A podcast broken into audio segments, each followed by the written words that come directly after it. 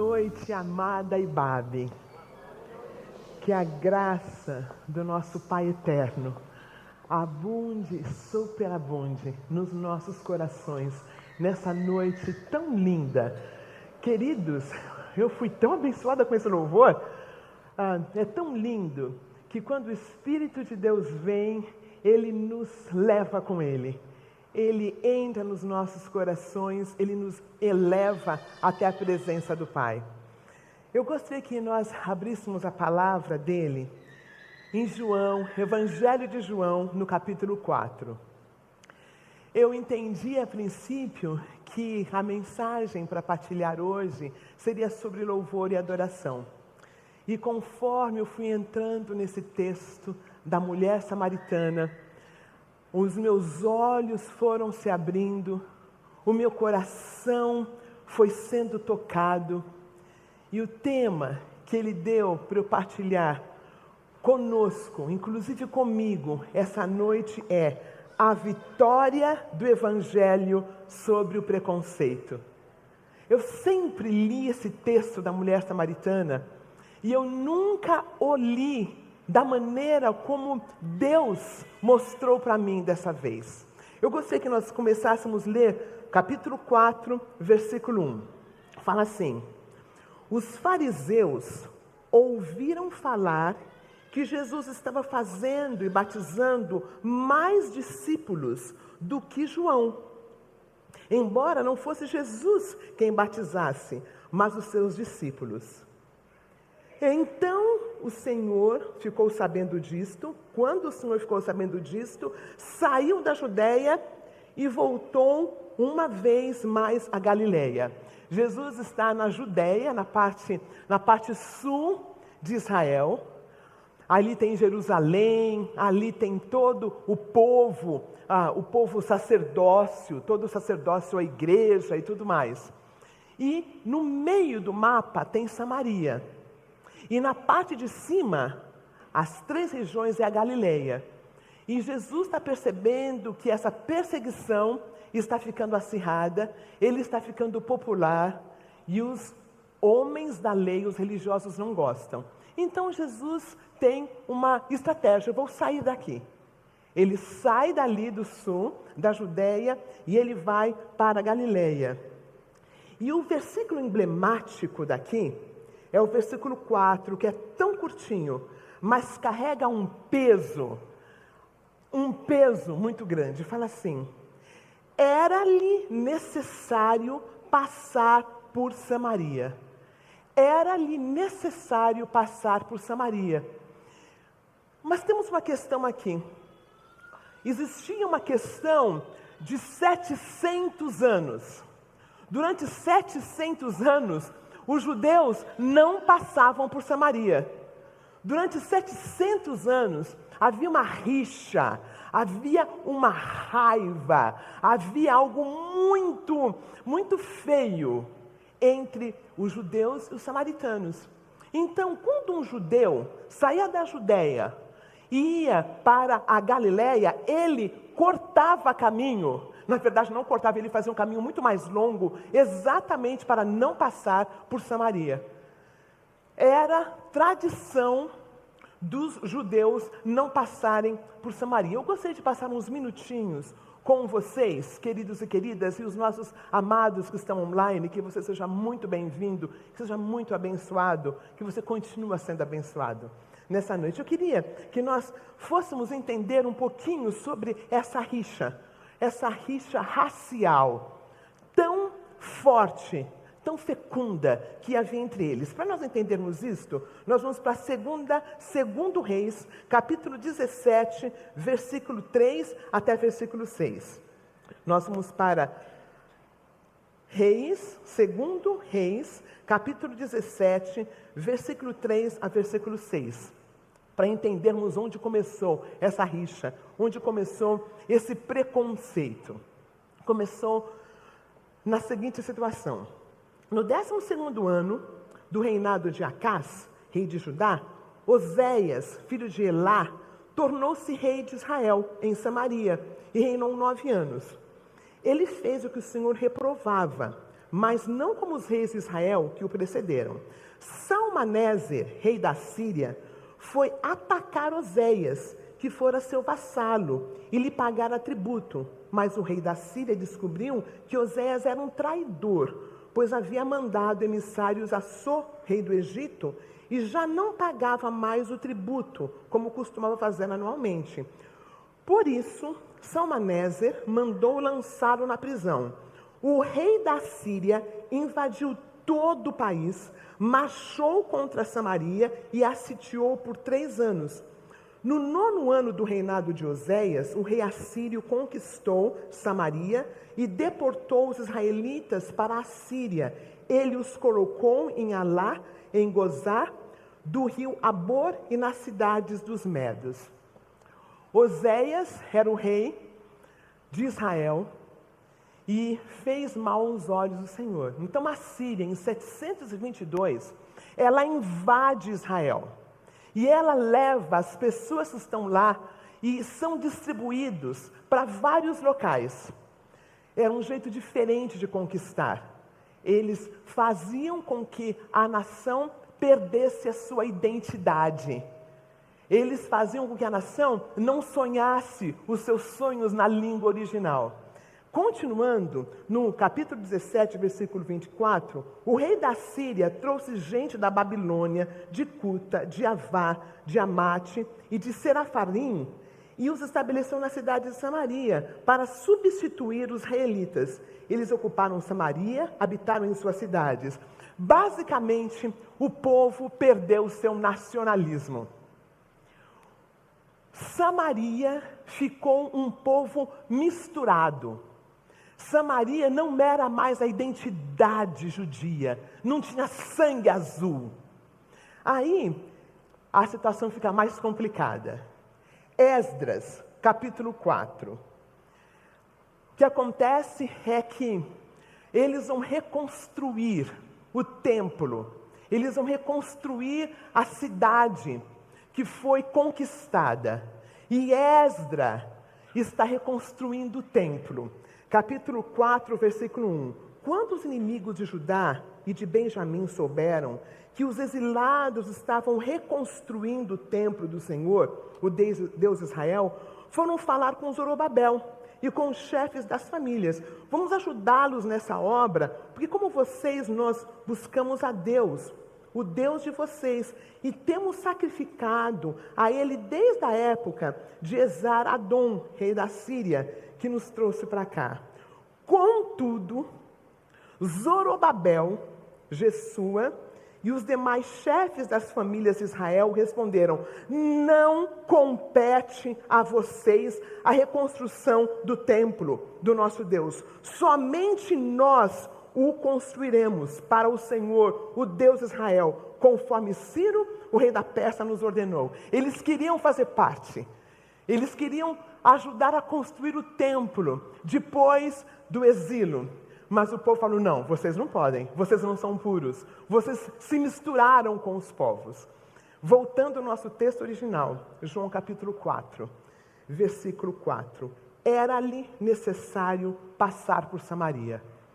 Jesus está aqui rompendo um preconceito, um preconceito religioso, um preconceito racial que já existia há muito tempo. E ele continua: Assim chegou a uma cidade de Samaria chamada Sicar, perto das terras que Jacó dera a seu filho José. Havia ali o poço de Jacó. Jesus, cansado da viagem, sentou-se à beira do poço. Isso se deu por volta do meio-dia. Queridos e queridas, amigos, eu acho tão tão lindo o fato de Jesus, de Deus encarnado. Jesus fez uma viagem longa da Judéia, tentando ir para Galiléia. Ele decide passar por Samaria, ele quebra um preconceito religioso e ele está cansado. E ele senta perto desse poço. Nisso, uma mulher samaritana Nisso vem uma mulher samaritana tirar água. E disse-lhe Jesus: Dê-me um pouco de água. Os seus discípulos tinham ido à cidade comprar comida. Eu acho que Jesus arquitetou esse plano de tal forma que os discípulos não estivessem ali. A sensação que eu tenho é que Jesus arquitetou de tal forma que os discípulos não vissem aquela cena, aquela cena tão perturbadora. Porque até então, um homem, um rabi, ele não podia falar com uma mulher, e muito menos uma samaritana. As mulheres até então, eram consideradas propriedade, primeiro dos pais, depois propriedade dos seus maridos. A mulher não caminhava com o marido dela, ela e o marido, como a gente anda assim de mão dada? Não, a mulher andava atrás. A mulher, ela não podia conversar com o próprio marido em público a mulher, nós olhamos esse texto com o nosso olhar do século 21, não é? Mas não. Um homem falar com uma mulher já era desrespeitoso. Agora, falar sozinho com uma mulher era muito desrespeitoso. Ele, Jesus Cristo aqui está quebrando um outro preconceito. No versículo anterior, nós conseguimos ver ele quebrando o preconceito do racismo, daquela questão dos samaritanos não serem bons, não serem bons judeus. No próximo versículo, Jesus Cristo quebra um outro. Ele conversa com uma mulher, sozinho. E mais adiante, nós vemos que os discípulos chegam e acham o cúmulo. Jesus está falando com a mulher. Os discípulos de Jesus acham o cúmulo. Ele está conversando com uma mulher o Evangelho quebrando preconceitos. A vitória do Evangelho de Jesus quebrando preconceitos. E continua. Nisto veio uma mulher samaritana, estou repetindo, tá bom? Versículo 7. Tirar água. Disse Jesus: Dê-me um pouco de água. Os seus discípulos tinham ido da cidade. A mulher samaritana lhe perguntou: Como que o Senhor, sendo judeu, Pede a mim uma samaritana água para beber, pois os judeus não se dão bem com os samaritanos. E não é só isto. Os judeus, eles não podiam tocar em nada que fosse samaritano.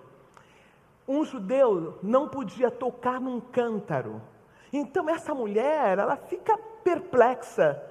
Um homem conversando com ela, um homem pedindo de beber, um homem insinuando que ia beber do cântaro dela. Isto era escandaloso até ela. Fala, mas assim, como assim? O senhor está pedindo água de beber para mim, que sou mulher samaritana? Os judeus não podem beber do mesmo copo que um samaritano. Os judeus não podem se contaminar. De acordo com vocês, vocês são melhores do que nós. Vocês não podem fazer isto. E Jesus continua a toada dele. Jesus respondeu: Se você conhecesse o dom de Deus e quem está pedindo água, você lhe teria pedido e ele lhe teria dado, água viva. Disse a mulher: O senhor não tem com que tirar água do poço, e o poço é fundo. Onde pode conseguir essa água viva? Acaso o Senhor é maior do que o nosso pai Jacó, que nos deu o poço, no qual ele mesmo bebeu, bem como nossos filhos e seu gado? Jesus respondeu: Quem beber desta água terá sede outra vez. Mas quem beber da água que eu der, nunca mais terá sede. Ao contrário, a água que eu lhe der se tornará nele uma fonte de água a jorrar para a vida eterna. A mulher lhe disse: Senhor, dê-me dessa água, para que eu não tenha mais sede, nem precise voltar para tirar água. Sempre eu li esse texto pensando numa mulher promíscua. Sempre li esse texto de um jeito sexista. Sempre li esse texto pensando nesta mulher que vocês sabem tinha cinco maridos e estava morando com um que não era o marido dela. Jesus a aborda falando de uma água viva. O poço, ainda tem o poço de Sicar, ainda está em Israel.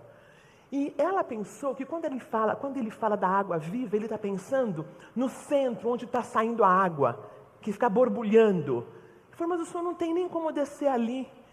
Jesus apresenta para ela esta água viva, porque ele entende que esta mulher está sedenta.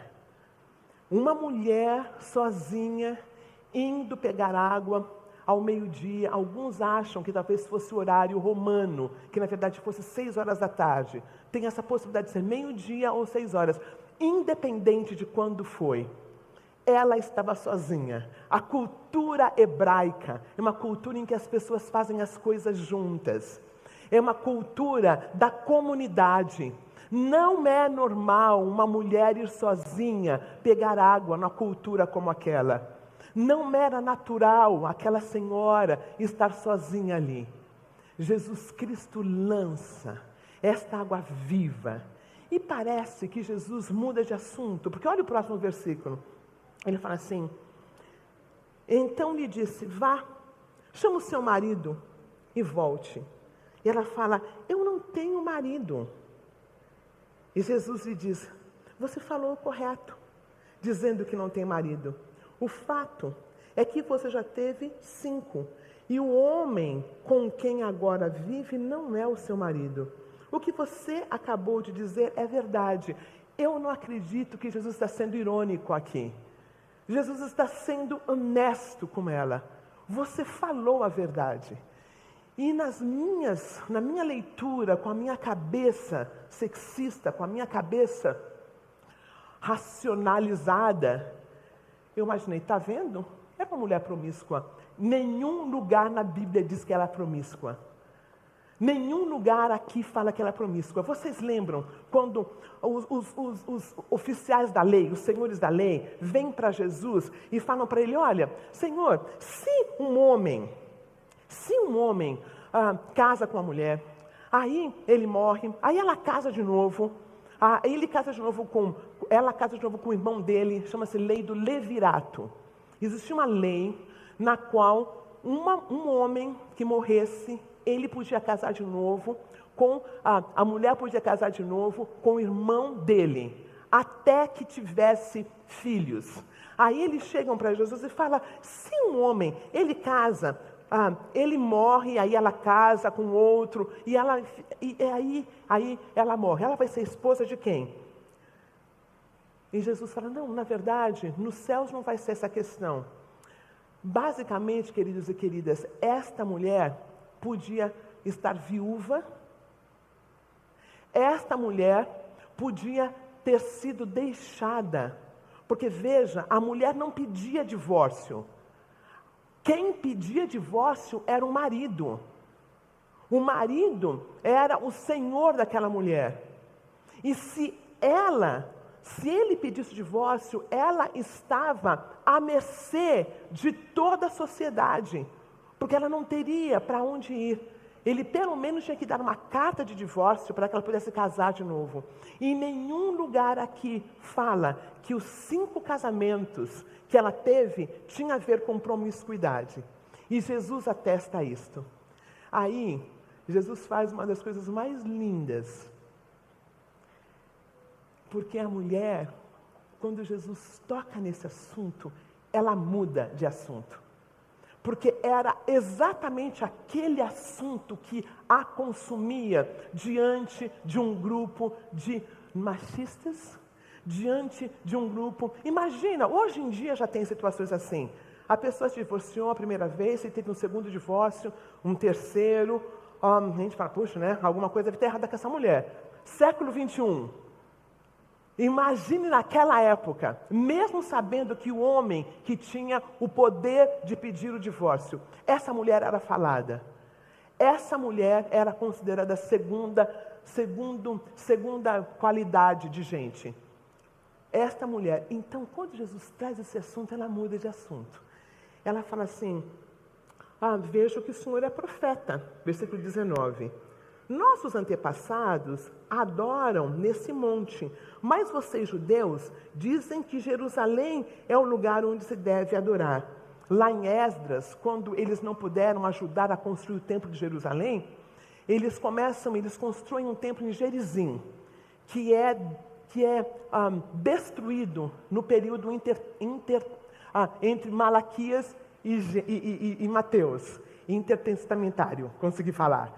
Ah, então, esse templo é destruído e eles continuam adorando no Monte Gerizim. Então, a mulher muda de assunto. A mulher muda de assunto, porque o assunto que Jesus traz é muito doloroso. E sabe o que Jesus faz? Ele permite que o assunto seja mudado. Ele entende que ela não dá conta de falar daquela dor. Jesus entende que não dá para falar daquela dor. E aí ela traz: olha, ah, vocês adoram lá em Jerusalém. Ah, Jesus declarou: creia em mim, mulher está próxima a hora em que vocês não adorarão o Pai, nem nesse monte, nem em Jerusalém. Vocês, samaritanos, adoram o que não conhecem. Nós adoramos o que conhecemos, pois a salvação vem dos judeus. No entanto, está chegando a hora, e de fato já chegou, em que os verdadeiros adoradores adorarão o Pai em espírito e em verdade são estes os adoradores que o Pai procura.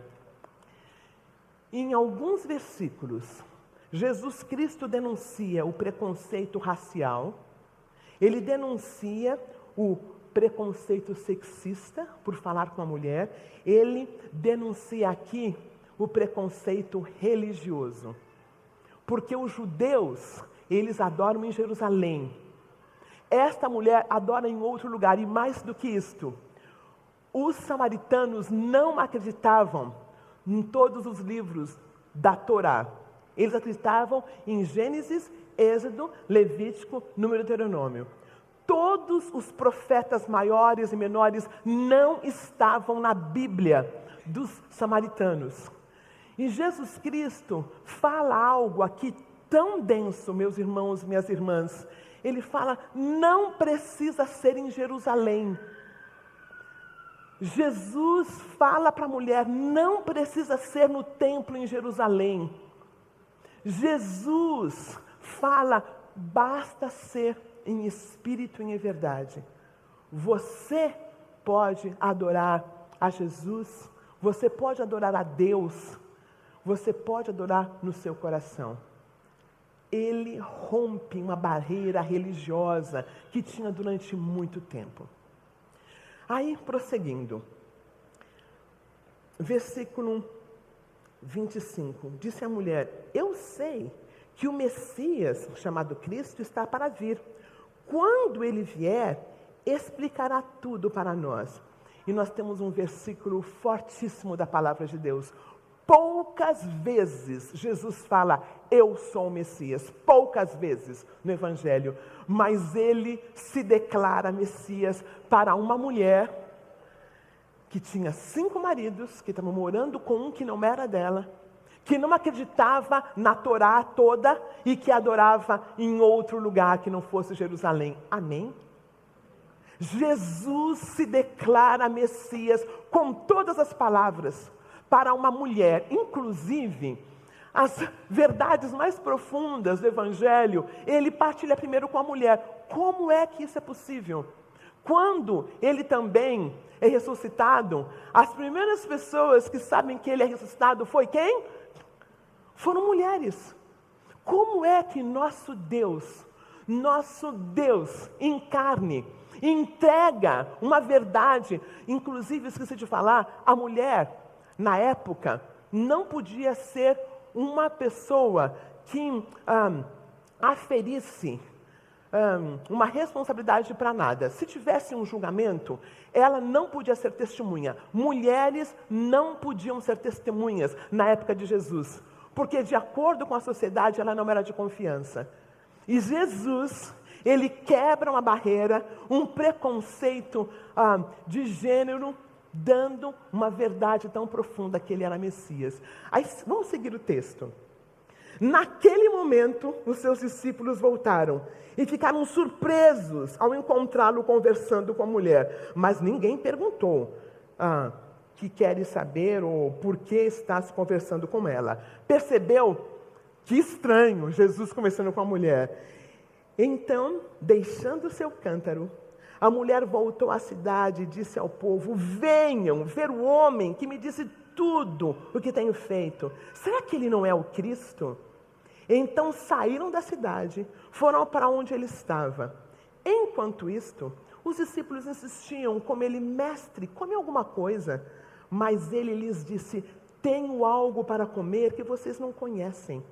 Então seus discípulos disseram uns aos outros: Será que alguém trouxe comida para ele? Versículo 34. A minha comida é fazer a vontade daquele que me enviou e concluir a sua obra. Vocês não dizem daqui a quatro meses haver a colheita? Eu digo, abram os olhos. Eles, talvez, quando estavam caminhando lá da Judéia, passando por Samaria, acho que foram olhando os campos, né? Falaram, está faltando uns quatro meses ainda para a colheita. Jesus fala, meus irmãos, meus irmãos, ergam os olhos. Um, os campos eles estão maduros para a colheita. Aquele que colhe já recebe o seu salário, colhe o fruto. Ah, aí eu queria que a gente mudasse para o versículo 39.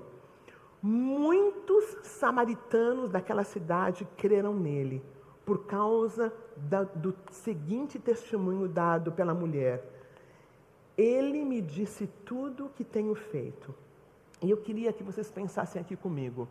Quando Jesus Cristo fala, ergam os olhos, me veio na mente ah, o povo vindo com a mulher samaritana, chegando até a presença dele, porque muitos viram e vieram a Jesus pelo testemunho desta mulher. Consegue imaginar? O povo todo vindo e Jesus falando: ergam os olhos. Tem um texto paralelo a esse no qual os samaritanos não dão boas-vindas para Jesus de Nazaré. E os discípulos falam: Senhor, o senhor quer que a gente pega? Eles estão, é Samaria, tá? A rixa que eles têm. Quando eles veem que Jesus vai passando, eles não querem que Jesus passe por lá. E os discípulos bravos: Senhor, quer que a gente mande fogo do céu para acabar com esse povo? Lembra desse texto? Jesus falou: de jeito nenhum. Ergam os olhos. Os campos estão prontos para a ceifa. Assim, quando se aproximaram dele, versículo 40, os samaritanos insistiram que ele ficasse com eles, e ele ficou dois dias. E por causa da sua palavra, muitos creram. E disseram à mulher: Agora nós cremos, não somente por causa do que você disse, pois nós mesmos o ouvimos e sabemos que este é realmente o Salvador do mundo. Queridos, Queridas, Jesus aqui, a vitória do Evangelho sobre o preconceito é muito clara nesses versículos. Ele quebra a barreira falando com os samaritanos, que acreditavam diferente, que louvavam diferente. Ele quebra a barreira falando com a mulher. Queridos e queridas, século 21, ainda tem um preconceito enorme contra a mulher. Eu sempre digo que ser negra para mim não é um problema, agora ser mulher é. Porque tem coisa que os homens fazem entre eles que é natural entre eles fazerem, mas quando uma mulher está no meio é muito complicado. Almoço, jantares, café, eles comem, mas quando tem uma mulher, e é um cuidado por causa do tal do assédio. Então, o pastor Guller fala uma coisa bonita. Às vezes, nós vamos sujar nossas mãos, amém? Às vezes, nós vamos fazer o que Jesus fez, vamos comer de um utensílio que não é considerado limpo. Vamos tomar água de um utensílio que não é considerado limpo. Vamos nos permitir ser tocados. Jesus também, ele, ele se permite ser tocado por uma mulher impura. Consegue perceber que o Senhor do Evangelho, ele é um Deus que ultrapassa preconceitos e paga o preço. E paga o preço. Porque muitas vezes falam, esse não é o Messias. Conversando com mulher, tomando água de um cântaro, falando que Jerusalém não é o lugar certo, falando que não precisa ir para a sinagoga. Esse não é o Messias, pois Jesus rompe preconceitos. Jesus vai adiante, ele rompe preconceitos, preconceito étnico, preconceito de gênero, preconceito religioso e por fim eu queria mencionar um pouquinho do moral. Em nenhum lugar aqui Jesus condena essa mulher. Eu queria que vocês olhassem bem rapidinho no capítulo 8. É quando encontramos a mulher pega em adultério. Capítulo 8 de João. Eu queria que nós lêssemos os últimos versículos. Nós já conhecemos a história, uma mulher é pega em adultério e o povo machista trazem a mulher. Trazem a mulher. Eu não sei como ela podia adulterar sozinha, mas eles trazem a mulher. Né? O homem eu não sei onde ele vai parar, mas eles trazem a mulher. Né? Aí ah, eles estão tentando pegar Jesus. Aí, olha só, no versículo, Jesus fala, eles estavam usando essa pergunta como armadilha, porque eles falam, no vers... ah, vamos ler tudo, que é muito bonito, tá bom? Vamos ler. Ah, 8.1 Jesus, porém, foi para o Monte das Oliveiras. Ao amanhecer, ele apareceu novamente no templo, onde todo o povo se reuniu ao seu redor, e ele se assentou para ensiná-lo. Os mestres da lei e os fariseus trouxeram-lhe uma mulher surpreendida em adultério. Fizeram-na ficar em pé diante de todos e disseram a Jesus: Mestre, esta mulher foi surpreendida em ato de adultério. Na lei de Moisés, na lei que Moisés nos, na lei Moisés nos ordena apedrejar tais mulheres. O Senhor que diz? Eles estavam usando essa pergunta como armadilha, a fim de terem uma base para acusá-lo. Mas Jesus inclinou-se e começou a escrever no chão com o dedo. Visto que continuavam a interrogá-lo, ele se levantou e lhes disse: Se algum de vocês estiver sem pecado, seja o primeiro a tirar a pedra nela. Inclinou-se novamente e continuou escrevendo no chão. Os que o ouviram foram saindo, um de cada vez, começando pelos mais velhos. Jesus ficou só, com a mulher em pé diante dele. Então Jesus pôs-se em pé e perguntou: Mulher, onde estão eles? Ninguém a condenou? Ninguém, Senhor, disse ela. Declarou Jesus: Eu também não a condeno. Agora vá e abandone a sua vida de pecado. Eu queria ler junto com vocês o versículo 11, juntos, vamos ler? Ninguém, Senhor, disse ela, declarou-lhe Jesus, eu também não a condeno. Agora vá e abandone a sua vida de pecado. Essa parte aqui, queridos, eu também não a condeno. O Evangelho de Jesus condena o pecado, mas não condena a pessoa. O Evangelho de Jesus condena o pecado, mas não condena a pessoa. Jesus Cristo lida com, essa, com esse preconceito moral. Ele não condena a mulher, a mulher samaritana. Ele não a condena. E eu queria terminar com três perguntas. Enquanto eu li esse trecho, enquanto eu li esse trecho, eu pensei em três perguntas para eu responder. Eu queria partilhar com você essas perguntas. Quando eu vou escolher passar por Samaria? Até quando eu vou evitar Samaria? Eu posso carinhosamente perguntar para você também? Até quando você vai continuar evitar passando por Samaria? Descobre aí qual é a tua Samaria. Até quando nós carregamos o Evangelho do nosso Senhor Jesus Cristo, vamos continuar evitando Samaria? A outra, quando eu vou resolver travar uma conversa empática com aquele, com aquela que é radicalmente diferente de mim? Quando essa conversa de Jesus com a mulher samaritana, queridos e queridas, é absolutamente linda. Eu acho que aquele pessoal lá da linguagem não violenta aprendeu aqui. Aprendeu aqui. porque Jesus conversa com alguém completamente diferente dele, e ele tem uma conversa, um diálogo, glória a Deus. Tem um diálogo, tem uma conversa com alguém radicalmente diferente. Radicalmente diferente. Um, etnicamente diferente, raça diferente, sexo diferente, cultura diferente, religião diferente, acho que também era um time diferente. Era rádio. Aí a minha pergunta é: quando a Roseni vai conversar com alguém com respeito? Quando? Posso perguntar para vocês também?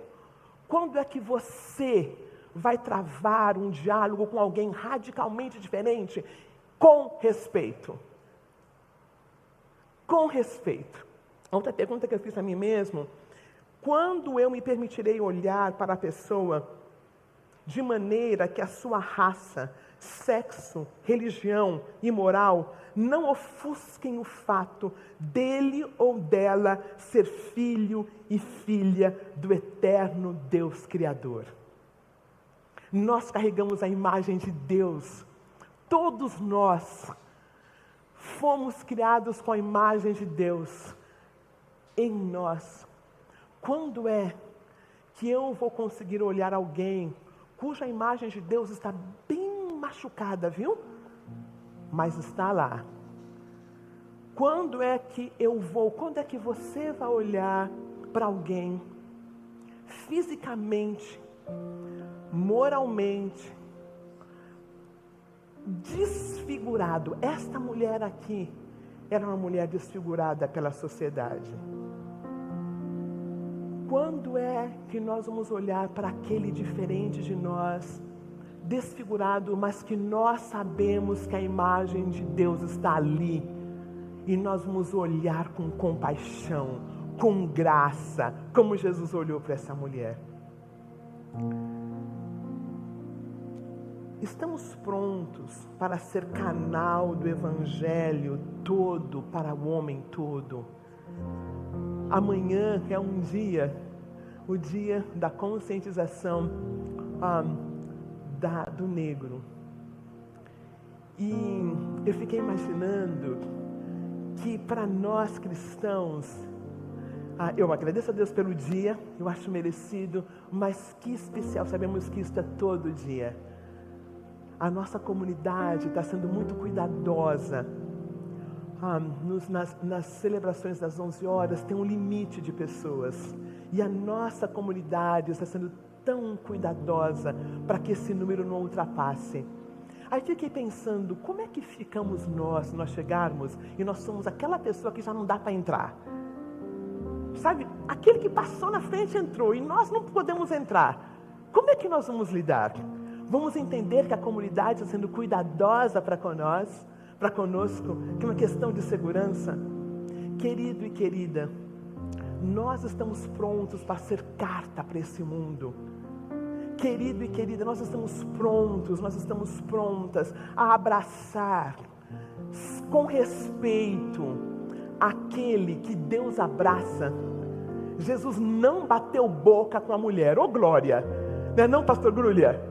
Não ficou batendo boca, mas não, é claro, tem que ser Jerusalém, mas eu não posso comer da sua, sabe, eu não posso, eu sou Messias, não posso tomar da sua, do seu cântaro, mas puxa, né? Cinco casamentos, né? O que, que eu estou fazendo aqui? Vão pensar de mim aqui com essa mulher.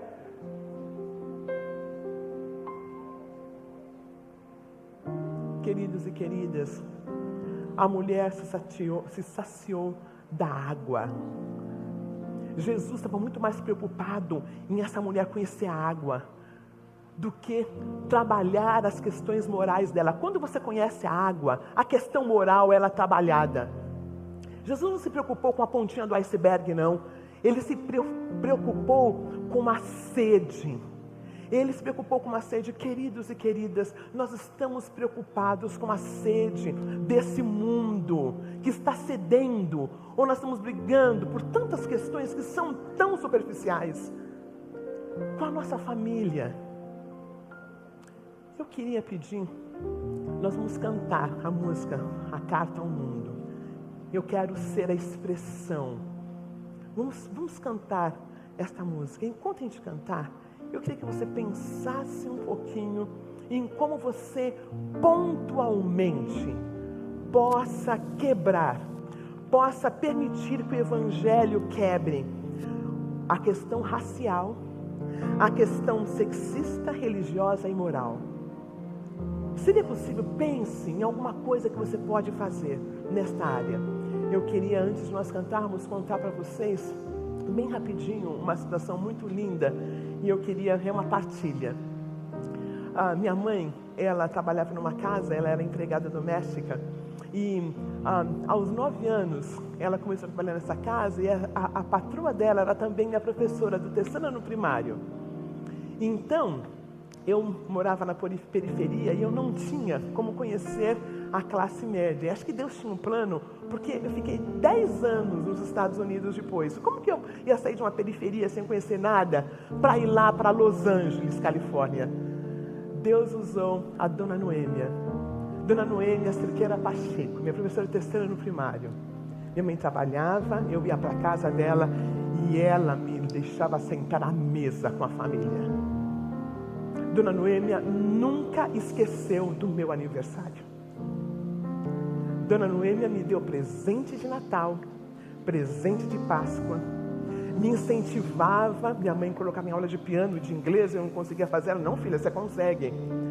A Dona Noêmia rompeu questões raciais, questões sociais. A Dona Noêmia foi alguém que Deus usou na minha vida, claramente, para que eu me sentisse uma filha amada de Deus.